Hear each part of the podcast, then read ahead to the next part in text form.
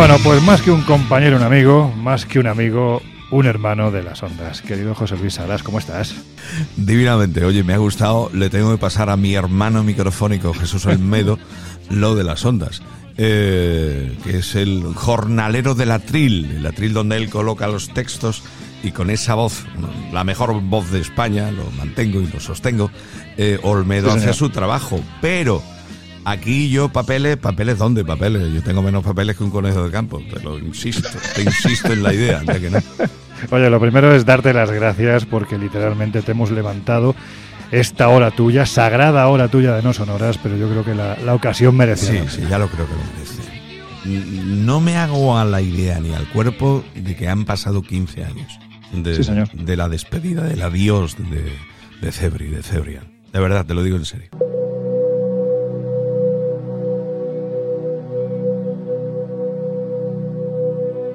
Oye, ¿tú cuántos, ya que estamos hablando de, de profesionales, comunicadores que lleváis muchos años en esto de la radio. ¿Tú cuántos años llevas haciendo la madrugada? La madrugada como unos 20.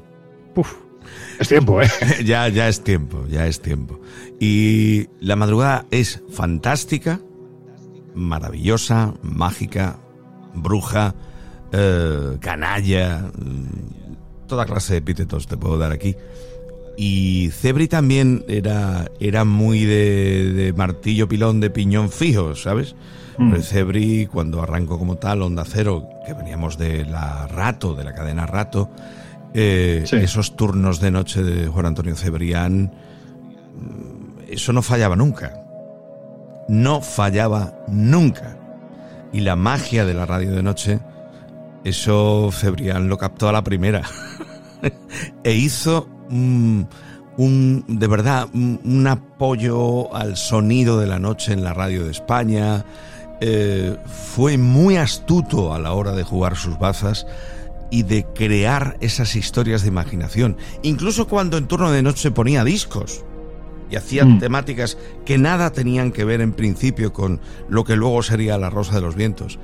Él, la maravilla era cómo creaba esa imagen en la cabeza, en el cerebro de tantos y tantos oyentes. Y tú que eres un profesional de, estas horas, ¿no? De estas no sonoras, pues a mí me gustaría preguntarte qué, qué es lo que tiene la madrugada que genera tanto culto. Es decir, estamos hablando de los profesionales que trabajan la madrugada, que desde mi punto de vista sois especiales, de la gente que escucha la madrugada que también es especial, o de ambas cosas. Es que tú lo has dicho, has utilizado un verbo escuchar. La radio de madrugada no se oye, porque hay que establecer una diferencia.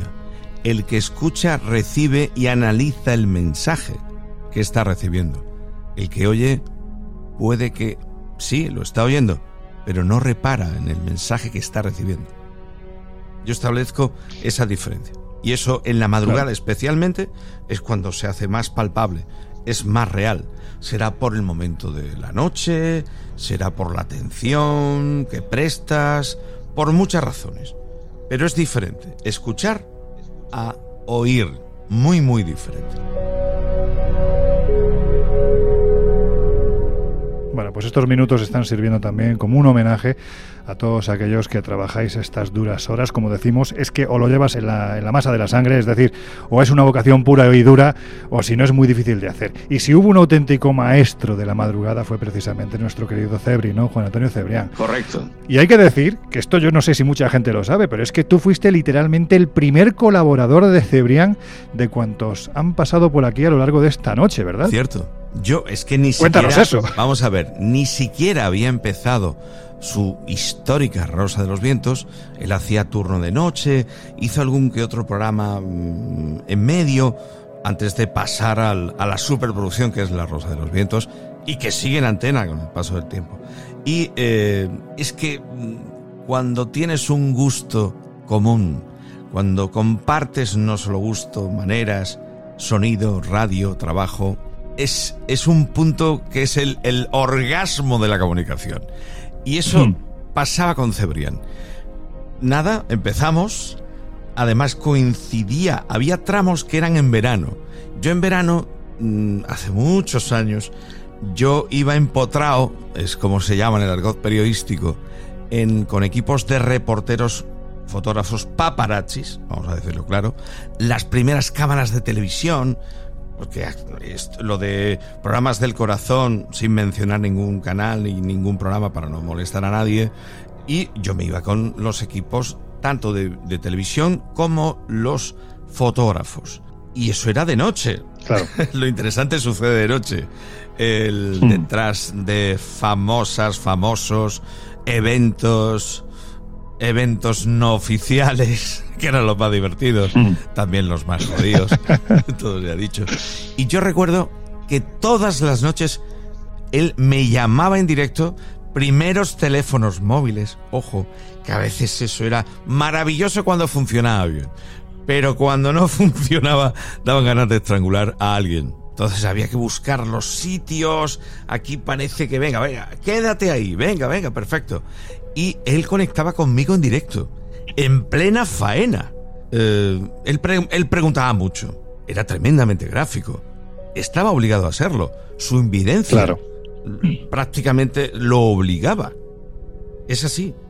Y mucha gente a hoy, hoy por hoy, incluso hoy día, desconoce que Juan Antonio Cebrián era invidente. Sí, lo que le da mucho mayor mérito al trabajo que hacía, porque es que Solo hay que escuchar sus pasajes de la historia. O, mira, yo te, puedo, te voy a contar una anécdota, recuerdo, en el año 96, en, turno de noche, cuando estaba en Julián Romea, ¿te recuerdas? Que, tenías que bajar ahí esas escaleras, ¿no?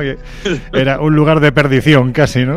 Pues recuerdo que bajaba con el que por aquel entonces era mi compañero de batalla, Siquier Jiménez, porque el doctor Jiménez del Oso nos había enviado a que hiciésemos su sección. Imagínate, dos chavales van a cubrir al doctor Jiménez del Oso con Juan Antonio Cebrián, ¿no? Y recuerdo que después de, de aquel, bueno, aquella media hora de conversación que, yo creo que no he temblado más en mi vida, al final Juan Antonio hace referencia a una noticia que habíamos publicado ese mes en la revista Enigmas, ¿no? dice, sí, sí, porque tal y de lo que estáis hablando, en la página 18 eh, está gráficamente muy bien representada. Claro, yo en ese momento no me acordaba de lo que había en la página 18. Oye, que me fui a la página 18 y allí estaba la fotografía. Pero yo creo que uno de sus grandes logros fue crear esa especie de teatro, teatro amable, teatro simpático alrededor suyo en el que cada uno de los integrantes de su equipo, podemos decir, que prácticamente cumplía una función, era un personaje en sí, ¿verdad? Sí, sí, sí, totalmente. Mira, eh, yo recuerdo también eh, las primeras conexiones y en algunas no tan primeras, eh, a él le gustaba un montón la música, muchísimo, muchísimo. De hecho, Turno de Noche, el programa como tal, empezó pinchando mucha música, las cosas como son. Eh, yo, eh, él era muy estándar en sus gustos, las cosas como son, pero cómo le gustaba la música y cómo presentaba la música. Y ahí a veces era cuando nos engolofamos, pero los dos. Porque a mí la música no como las películas. A mí, a mí el cine y la música no, no, no me gusta nada, nada. Y un mojón para mí. ¿no? Sí, yo estoy en esto por eso, además. Entonces, ¿qué, qué sucede?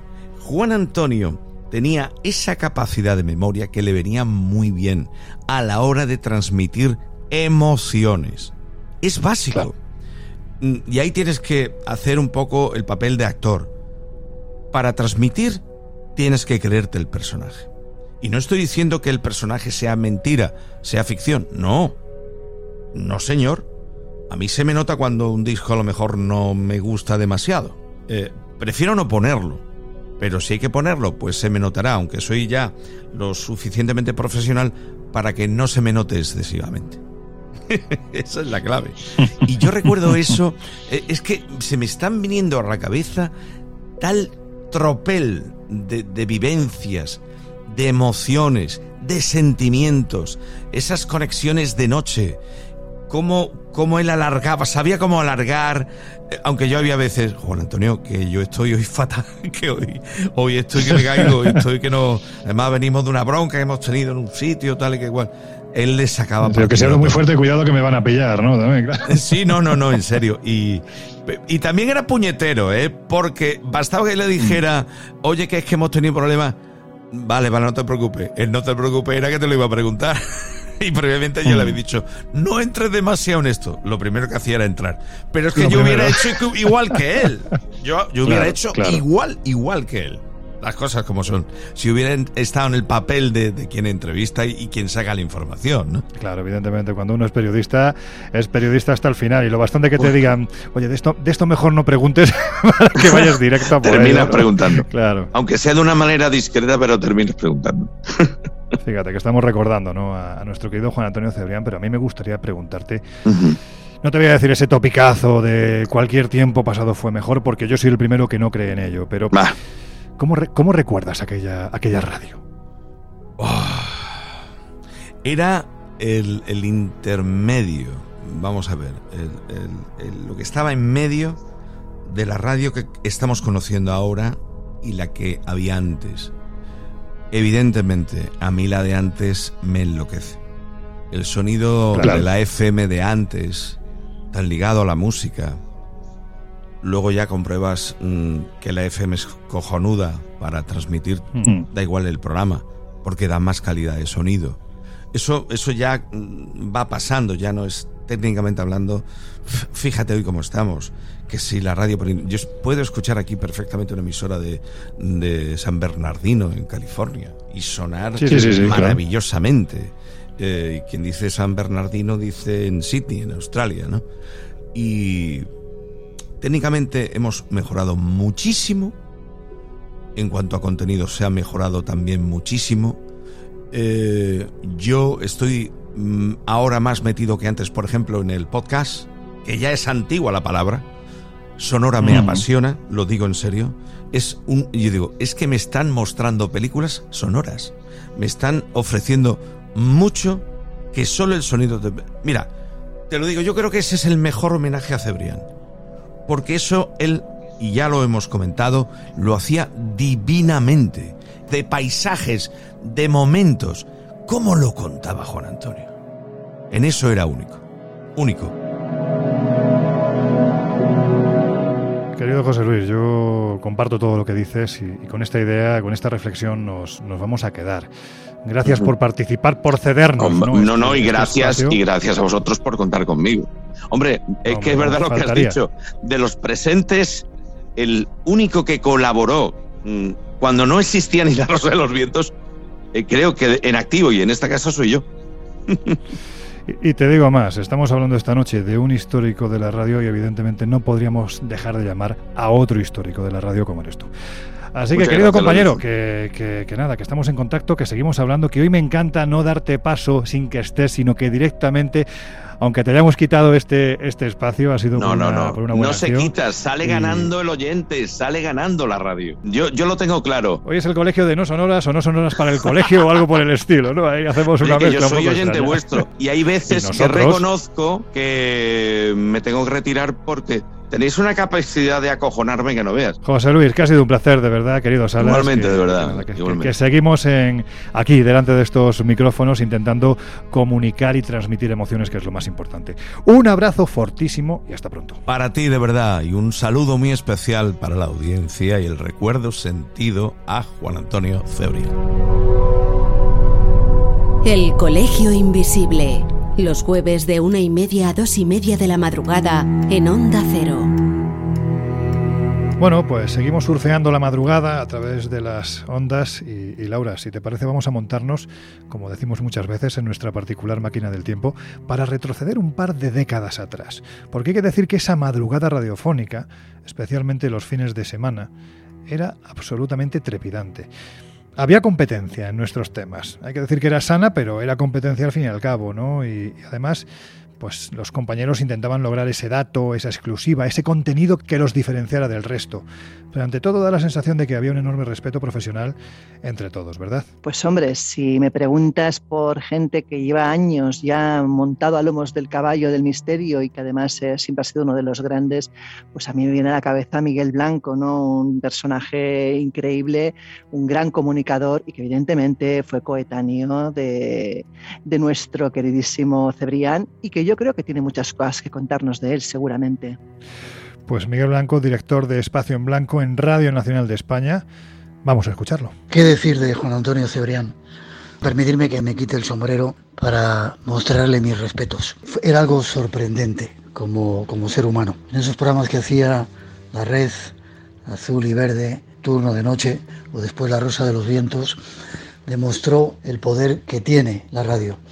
En aquellos tiempos, que eran bastante brillantes, estábamos no compitiendo, porque la competencia entre la gente inteligente no existe. Existe la convivencia más que la competencia. Y eso lo entendió, o lo entendimos enseguida los dos.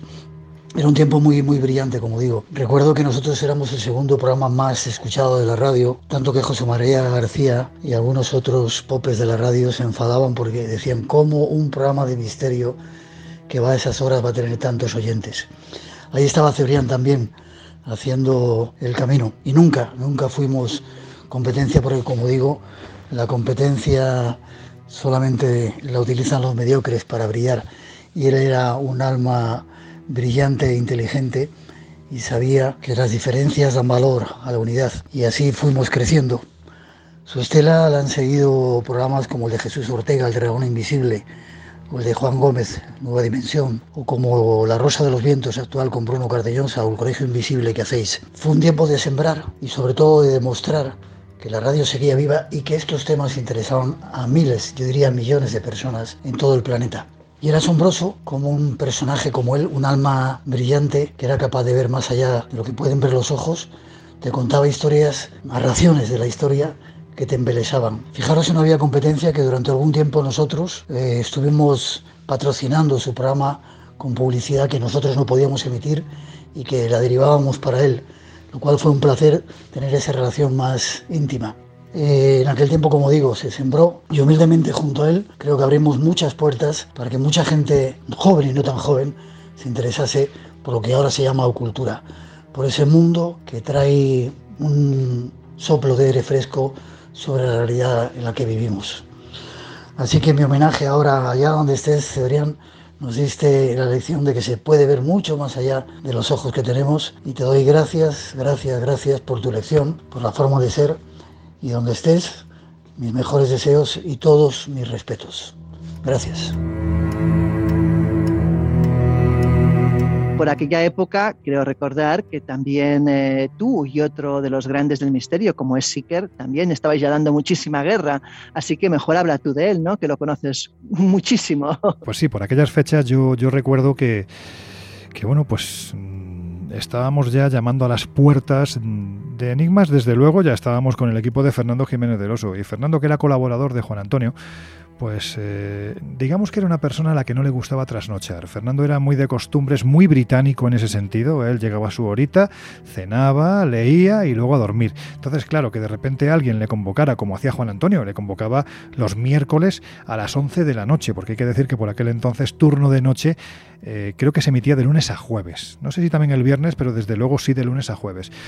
Y, nada, pues Fernando aguantó tres, cuatro emisiones y a la quinta dijo que estaba enfermo y, oye, iros vosotros para allá y le contáis lo que queráis del número que acaba de salir.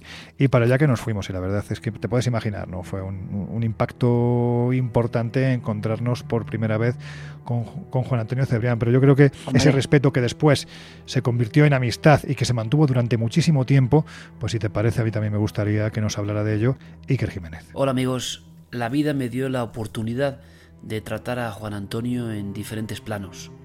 Ese podría ser el resumen. Sabéis que no soy muy bueno resumiendo precisamente. Pero fui aficionado, como cuando se es cocinero antes que fraile. Fui seguidor, oyente de esas noches interminables con Germán de Argumosa, con aquel ambiente tan especial que uno imaginaba y luego descubría envuelta de ese humo de cigarro tan prohibido hoy y que tanta autenticidad le daba a las conversaciones porque las empacaba de una forma. Se hablaba con otra gravedad, yo creo. Lo podría decir muy bien Fernando Jiménez del Oso en sus programas de Más Allá, por ejemplo. Era otra época, efectivamente, y hablamos de hace casi 30 años. Fui, lo primero, un seguidor.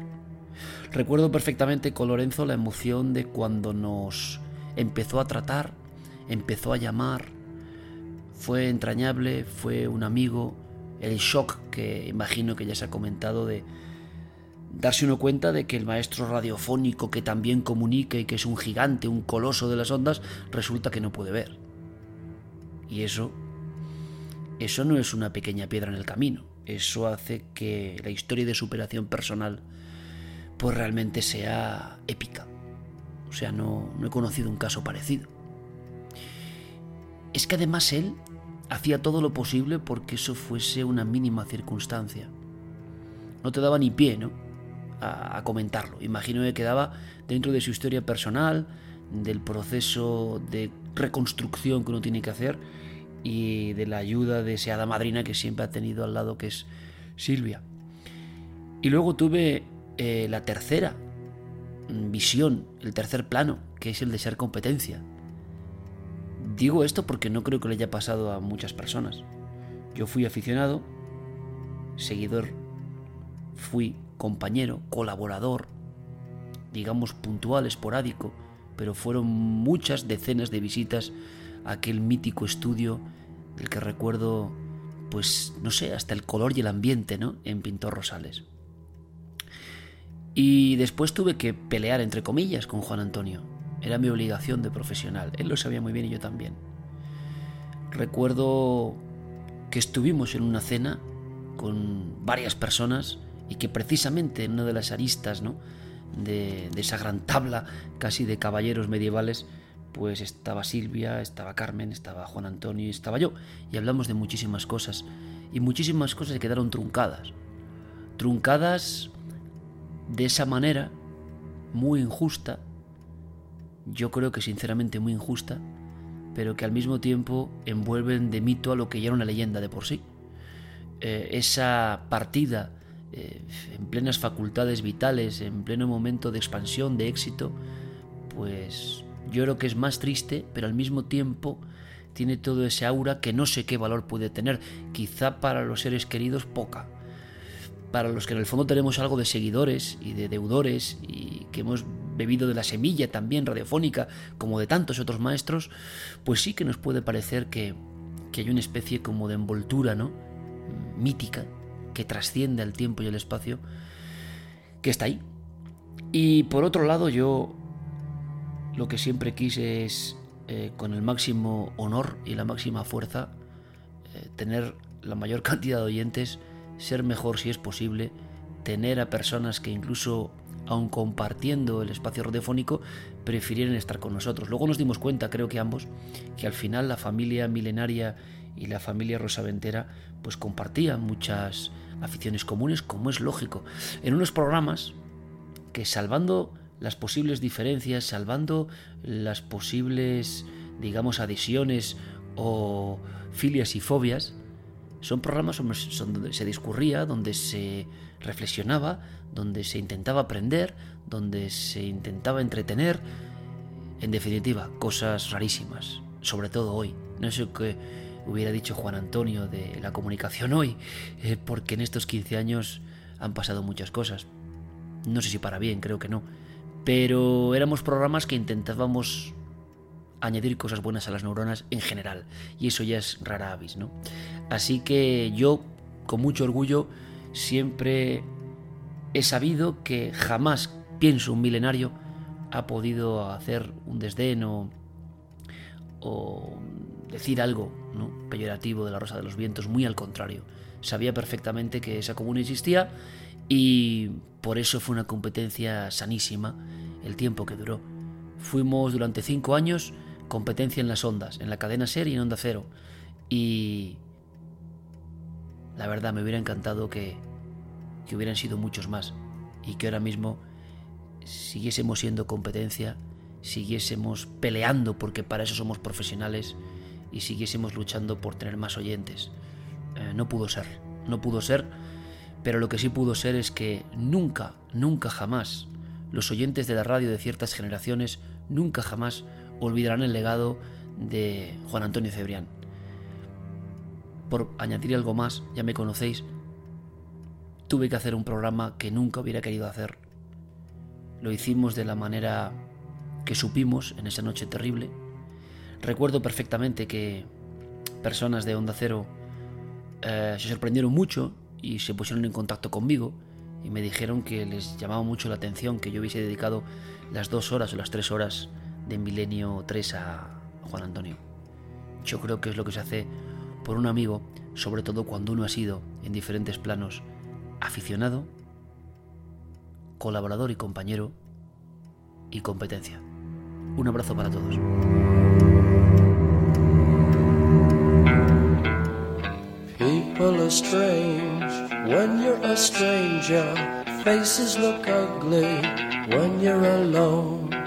Women seem wicked when you're unwanted. Streets are uneven when you're down. When you're hubo una sección que Juan Antonio Cebrián bordó como ninguna, esos fueron los pasajes de la historia, porque hay que decir que este hombre logró que como si se tratase de un corresponsal que está en primera línea de fuego, por ejemplo, de la batalla de Waterloo, o en el paso de las Termópilas mientras Leónidas y sus 300 espartanos se encomiendan a los dioses, literalmente consiguió que visualizásemos aquellos instantes, llevado por algo tan aparentemente sencillo pero a la vez tan sumamente complicado como era su extraordinaria narración.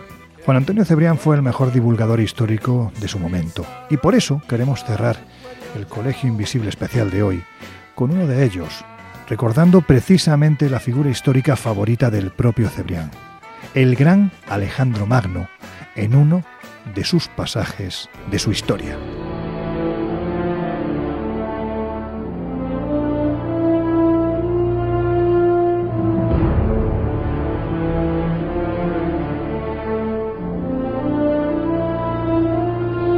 Con tan solo 20 años tuvo que asumir el mando de un reino. Alejandro Magno de Macedonia. Nunca sabremos si tuvo algo que ver en la conjura que acabó con la vida de su padre Filipo II. Filipo, injustamente tratado por la historia, pero que debe entrar en ella con letras de oro al ser reunificador de Grecia, al ser instaurador de una forma de pelear, una forma de batallar única, gran impulsor de la falange, esa falange, esa unidad táctica del ejército macedonio que dio tantas alegrías a su hijo en la conquista de Persia. Alejandro recuperó el viejo sueño de su padre, ese de infringir una severa derrota a los persas, aquellos que habían intentado ocupar Grecia tiempo A. Las guerras médicas, eh, sin duda alguna, son de las más curiosas, de las más espectaculares del mundo antiguo. El punto culminante, sin duda alguna, fue Termópilas, aquel paso en el que Leónidas, eh, uno de los reyes de Esparta, ya sabéis que había eh, una monarquía eh, muy peculiar en Esparta, había dos reyes, uno que se quedaba en la ciudad y otro que asistía a las batallas, a la guerra. Pues Esparta, con poco más de mil hombres, entre ellos 300 espartanos, se lo pusieron muy difícil al rey Jerjes. Y después de eso, pues otras batallas que han pasado a la historia, como Salamina, como Platea. Los griegos, eh, la verdad, es que incubaron un odio eterno hacia los persas. Y siempre con el anhelo de proteger sus ciudades factoría en Anatolia, en Asia Menor. Alejandro Magno, después de terminar el trabajo iniciado por su padre, ese que unificó los diferentes estados, las diferentes ciudades-estado griegas, pues pensó seriamente en invadir todo el imperio persa. Con 35.000 de sus mejores hombres, inició esa acción bélica. Una acción que ni en sueños él pudo sospechar que le aportaría tantos beneficios y tanta leyenda épica para la historia del mundo conocido. Un chaval de poco más de 20 años al frente de 35.000 macedonios, colocando, clavando su lanza en la orilla asiática del Esponto y exigiendo para él el dominio de toda Asia. Jerjes subestimó en principio el poderío de Alejandro Magno y tras recibir múltiples derrotas, entre las que se contaban las de Isos y finalmente la de Gaugamela, Darío III fue asesinado por sus propios hombres. Asia ya formaba parte del reino macedónico. La helenización fue un hecho. La transmisión de la cultura griega, todo un gesto. La huella imprecedera de Alejandro perdurará en Asia hasta nuestros días. Pero no todo fueron glorias, no todo fueron loas hacia lo decidido por Alejandro. Porque el joven rey había optado por la conquista de todo el mundo. Cuenta la historia, cuenta la leyenda, que en una ocasión, cenando junto a sus hombres, al calor de una hoguera, se quedó mirando fijamente el infinito, el firmamento, y comenzó a llorar. Hablaban en esa noche sobre la cantidad de mundos posibles, la cantidad infinita de estrellas. Alejandro, con lágrimas en los ojos y demasiado vino en el cuerpo, dijo, ¿cuántos mundos habrá por conquistar? Y yo apenas he iniciado la conquista de este. Era ambicioso, era pendenciero, pero profundamente carismático, imbuido por un espíritu casi sobrenatural. Él mismo se consideraba heredero de los dioses. El gran heredero, aquel que recogió el testigo de Aquiles, el inmenso héroe de Troya. Alejandro Magno se hizo con muchos amigos, ahí estaban sus compañeros, fieles escoltas en cualquier batalla, en cualquier acción, en cualquier viaje. Pero los viejos oficiales, los veteranos, comenzaron a recelar. Intuyeron la perturbación mental de Alejandro, demasiado obsesionado por conquistarlo todo, sin pensar en el bienestar de sus hombres, sin pensar que ya aquella campaña se prolongaba en exceso. Y así fue, porque la campaña de Alejandro Magno duró once exhaustivos, once larguísimos años. Y no pocos oficiales murmuraron, no pocos hombres se inclinaron por la sedición, por abandonar a su jefe. Entre ellos, Parmenión. Parmenión o Parmenión. Pero Parmenión, que había sido un hombre eh, fiel, un hombre aliado, un hombre inquebrantable, siempre al lado de Filipo II de Macedonia, había decidido seguir los pasos del nuevo rey, de Alejandro, y junto a él había batallado. Y tanto confiaba en Alejandro que incluso sus propios hijos, el caso de Filotas, también le acompañaron en ese tránsito, en esa célebre epopeya. Pero al cabo de los años la gente estaba cansada, los soldados clamaban volver a casa, regresar a casa, había demasiado botín para acarrear. Alejandro no entendía esto.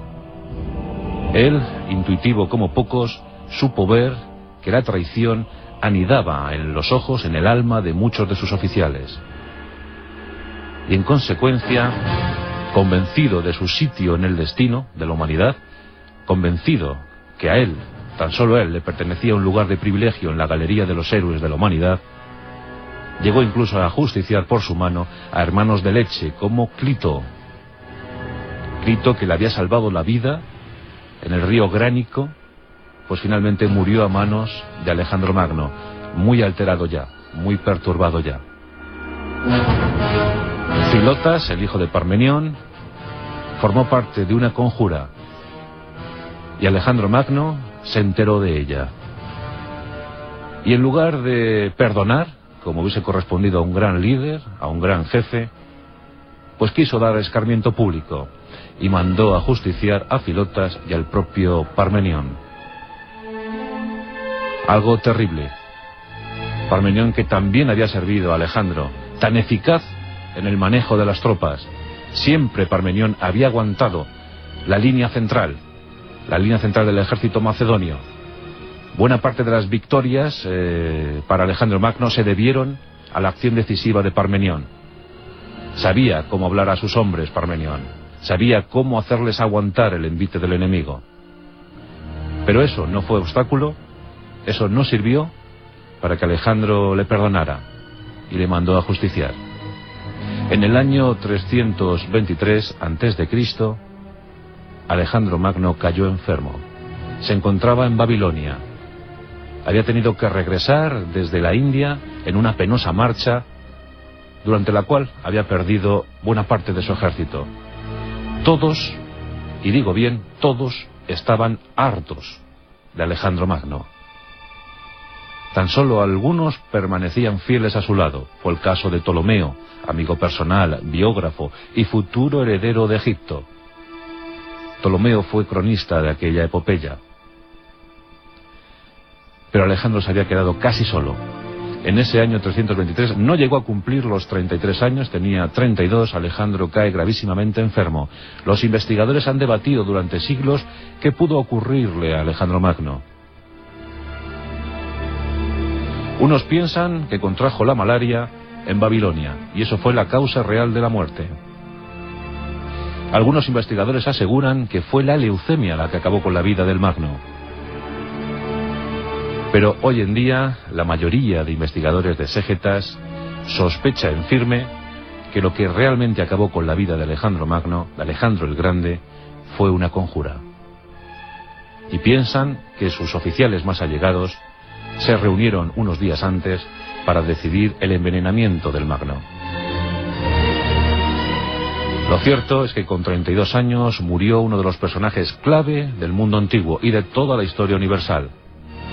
Y que hoy en día todavía seguimos debatiendo sobre la causa real de su muerte, envenenamiento a cargo de sus oficiales, la malaria o la enfermedad, la leucemia.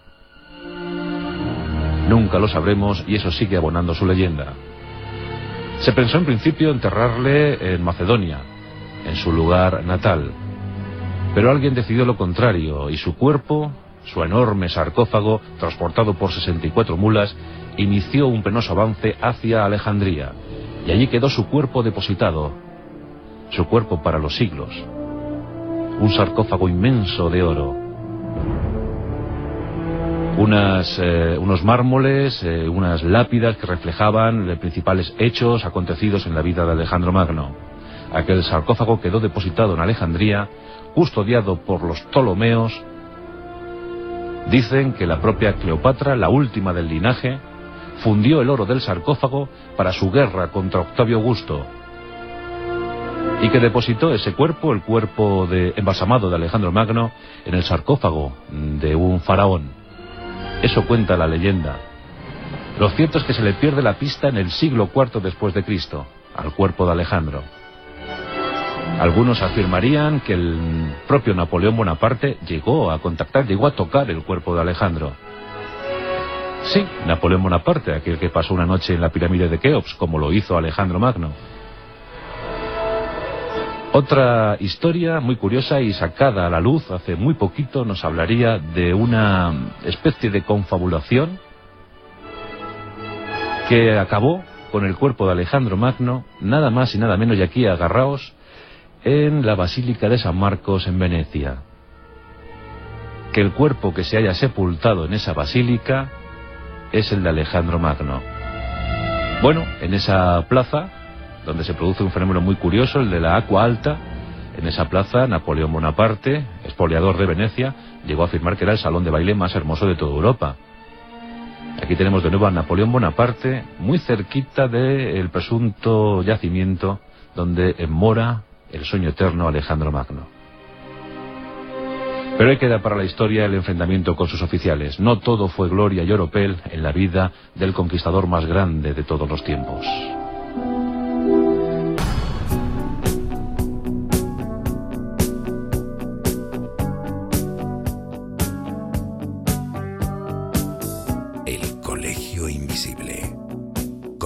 Fernández Bueno y Laura Falcó en Onda Cero. Bueno, pues ahora sí nos despedimos, no sin agradeceros que hayáis estado con nosotros hasta estas horas. Pero creo que ha merecido la pena recordar a alguien que fue esencial en la historia de la radio en España, que fue capaz de crear, así, sin más, y que además fue un ejemplo de superación. Creo además que, ha quedado demostrado, ¿no? que marcó la trayectoria profesional de muchos de nosotros, porque solo gente así es capaz de obrar la magia y de reunir alrededor de un micrófono a tantas y tan variadas sensibilidades como ha ocurrido esta madrugada. Hoy el Colegio Invisible ha abierto sus puertas para que entren milenarios, escobuleros, rosaventeros, dragonautas, seguidores de Espacio en Blanco o, por supuesto, del Colegio Invisible. Porque solo alguien de la dimensión de Juan Antonio Cebrián puede lograr algo así. Poco más hay que añadir. Gracias compañero Miguel Jurado, que hoy has llevado maravillosamente bien los mandos de la sala de calderas del Colegio Invisible. Gracias también a todos vosotros por acompañarnos, vuelvo a repetir, hasta esta hora. Gracias equipo, Laura, Josep, Jesús. Y simplemente añadir que hoy os hemos hablado de una persona única que nos ha reunido al calor de, la conversación para hacer lo que más nos gusta, radio. Recordando que para él la radio y sus oyentes lo fueron prácticamente todo. Fuerza y honor Gloria eterna para nuestro querido Juan Antonio Cebrián. Hasta la próxima semana.